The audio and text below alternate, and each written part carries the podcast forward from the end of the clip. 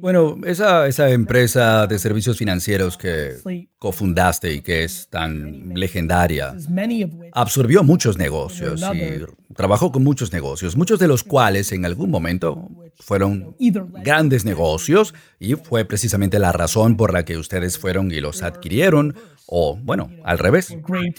¿Crees que hay un autoengaño, una fantasía que probablemente pasa en todos los gobiernos, republicanos, demócratas, en los últimos en las últimas docenas de años. Es algo similar a lo que pasa en los negocios, en las empresas. Cuando es frecuente que sean arrogantes a nivel ejecutivo, directivo, no entienden lo que pasa a nivel del consumidor y eso es su fracaso. Bueno, el presidente de Estados Unidos y la gente que trabaja en la Casa Blanca no son diferentes de los directores ejecutivos. La gente tiende a decirles lo que, creen que ellos quieren oír, así que no oyen las malas noticias y además cuando leen malas noticias o las escuchan, piensan, bueno, si la gente supiera tanto como sé yo, lo que yo sé, no dirían esas malas cosas y se darán cuenta que yo sé más que ellos eventualmente, pero no siempre funciona así.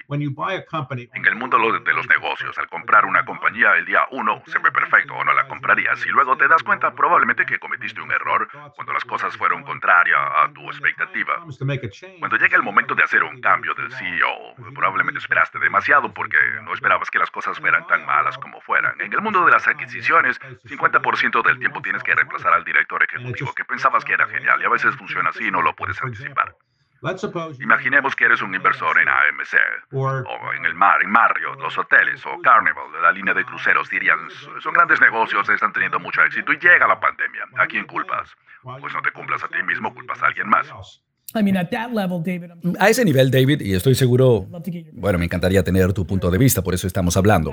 Ese es uno, una de las ocasiones tan raras, donde está a un nivel tan, tan amplio, tan macro, que bueno, es uno de esos momentos raros. Yo siento que la responsabilidad lo es todo, asumirla, ¿no? Pero ese es un de esos momentos raros donde puedes atribuirlo a una circunstancia de ese tipo. Bueno, no te responsabilizas tanto, no te culpas tanto, tiendes a tener una tendencia, bueno, alguien más cometió el error, yo voy a tratar de hacer lo mejor que pueda con eso, pero a veces cometes errores, contratas al CEO y te das cuenta después de que es bueno en los buenos tiempos, pero cuando la economía frena, pues es malo. Sí, pienso mucho en la diferencia entre los generales de tiempo de guerra y tiempo de paz.